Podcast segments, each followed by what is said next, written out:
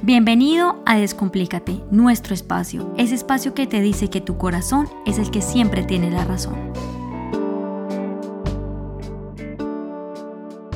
Hola a todos y bienvenidos a un nuevo capítulo de Descomplícate. Mi nombre es Angie Pérez y hoy voy a hablar de un tema que he discutido o discutí esta semana que pasó con varios amigos con respecto al, a esas preguntas que uno se hace en el día a día con respecto a la vida.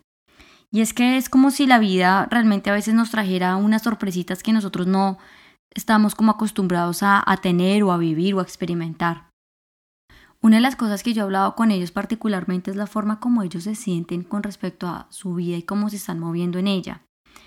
Y en el trasfondo de esto, he encontrado que en ambas personas se están enfrentando a una misma pregunta, y es ¿cuál es mi misión y cuál es mi propósito de vida? Es muy bonito ver cómo ellos están cuestionando esto porque es realmente como esa puerta a la felicidad o a la alegría de la que yo tanto hablo.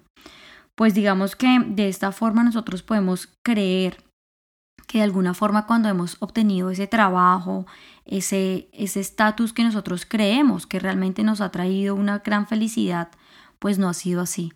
Y desafortunadamente nos toca como bajarnos de esa banca en la que nos subimos y reestructurar absolutamente todo lo que hemos logrado hasta ese momento. Pues lo que soñábamos anteriormente realmente no es lo que nosotros queremos y no es lo que nos apasiona y no es realmente lo que nos lo que amamos y no se alinea con nuestra felicidad, con nuestra alegría, con nuestra mente, con nuestro corazón, con nuestro cuerpo. Y es así entonces que nos ponemos inquietos con nosotros mismos y empezamos a sentir que nos tenemos que mover hacia alguna dirección, pero realmente no sabemos hacia dónde. Y es por esto que yo le he puesto a este audio, después de la tormenta viene la calma. Porque para encontrar nuestras pasiones el primer paso es sanar, es sanar todo aquello que los ha herido, todo aquello con lo que ustedes vienen cargando, todo aquello con lo que ustedes no se sienten contentos. Y realmente es un, es un proceso como de introspección que si ustedes vienen a ver, hay muchas cosas que uno se carga sin saber que realmente se está cargando porque cree que ya lo ha sanado, pero realmente no. Y cuando uno tiene todo esto en su cabecita, lo que normalmente pasa es que uno no puede guiar su camino hacia el camino correcto y uno empieza a andar por donde todo el mundo lo guía porque pues uno tiene apagado como esa intuición y su corazón que realmente no está permitiéndole uno hacer ser lo que uno realmente es. Y siempre me dicen mis amigos como Angie, ¿y entonces qué es lo que yo tengo que hacer? Y yo siempre les digo, ustedes siempre tienen que recordar quiénes son, porque cuando ustedes recuerdan quiénes son, ustedes activan de nuevo esa intuición que los jala hacia el destino que ustedes quisieran tener, al camino que ustedes mismos van a recorrer, que no es uno ni dos, sino son demasiados caminos que ustedes mismos recorren porque es lo que ustedes han elegido por voluntad propia recorrer. Pero hay algo que me, ha parecido muy extraño por parte de las personas con las que hablé y es que ellos me han dicho como que como que yo quiero encontrar mi misión y quiero encontrar mi propósito y lo que me apasiona, lo que yo quisiera hacer, porque lo que yo estoy haciendo realmente me gusta, pero no me tiene lleno, hay algo que falta, siempre hay algo que falta, ¿no? Siempre uno es como que hay algo que falta, que no sé qué es. Y, y es como si quisieran llegar desde ese punto A a ese punto B, eh, saltándose pasos. Entonces yo, cuando yo les digo, hay que recordar quién eres y para recordar quién eres, tienes que pasar por la tormenta, tienes que sanar eh, ellos dicen, pero pues a mí me parece bastante desagradable lo que tengo que, lo que, tengo que sentir. Y pues tienes que vivirlo, tienes que sentirlo porque para que haya construcción tiene que haber destrucción y la destrucción de por sí misma trae un montón de cosas que no son agradables que hay que vivir. Y en todo esto, digamos que cuando ellos piensan en saltarse en esos pasos que seguramente nosotros también hemos pasado por eso, como ay, yo no quiero pasar por eso, yo quiero simplemente llegar al punto B con gran facilidad y rápido. Es como si ustedes quisieran hacer trampa.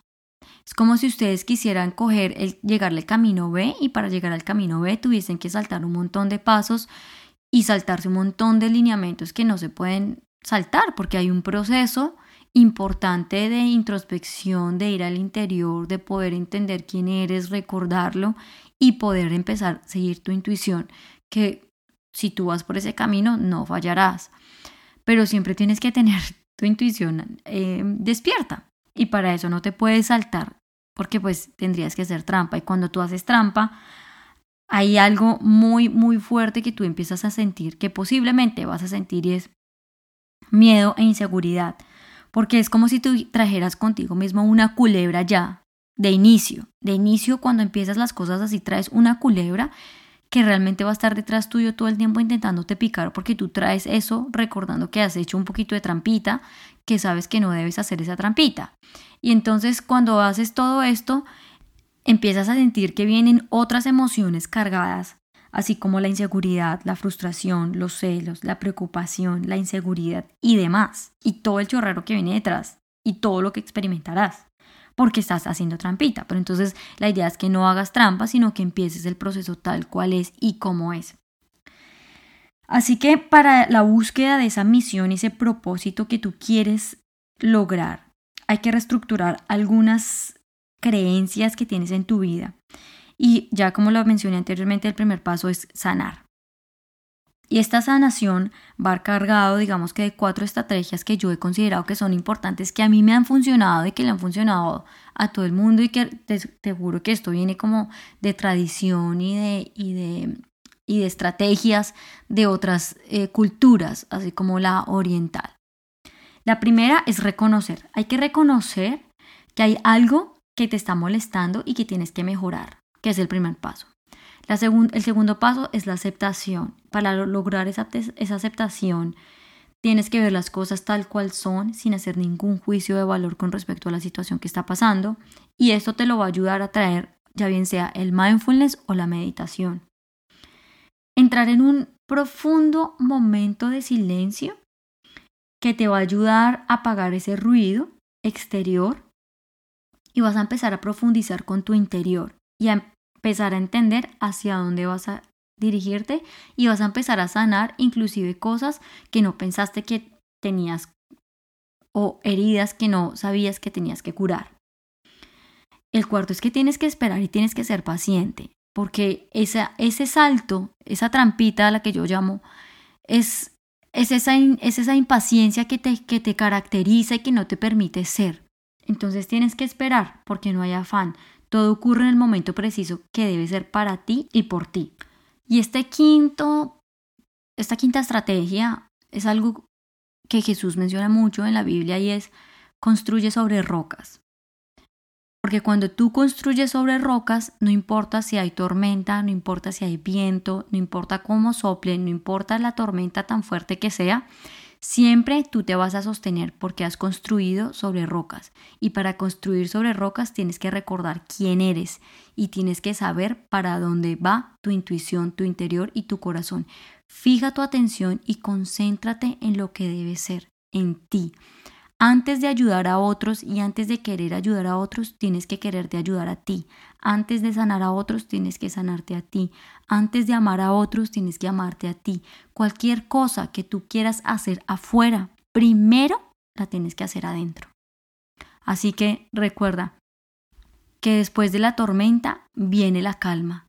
Intenta destruir todo aquello que te molesta, todo aquello que estás cargando, para que puedas construir sobre aquello que te va a sostener por siempre. Porque cuando estás fuerte en tu interior y sabes quién eres, no hay quién y no hay batalla ni guerra que te venza.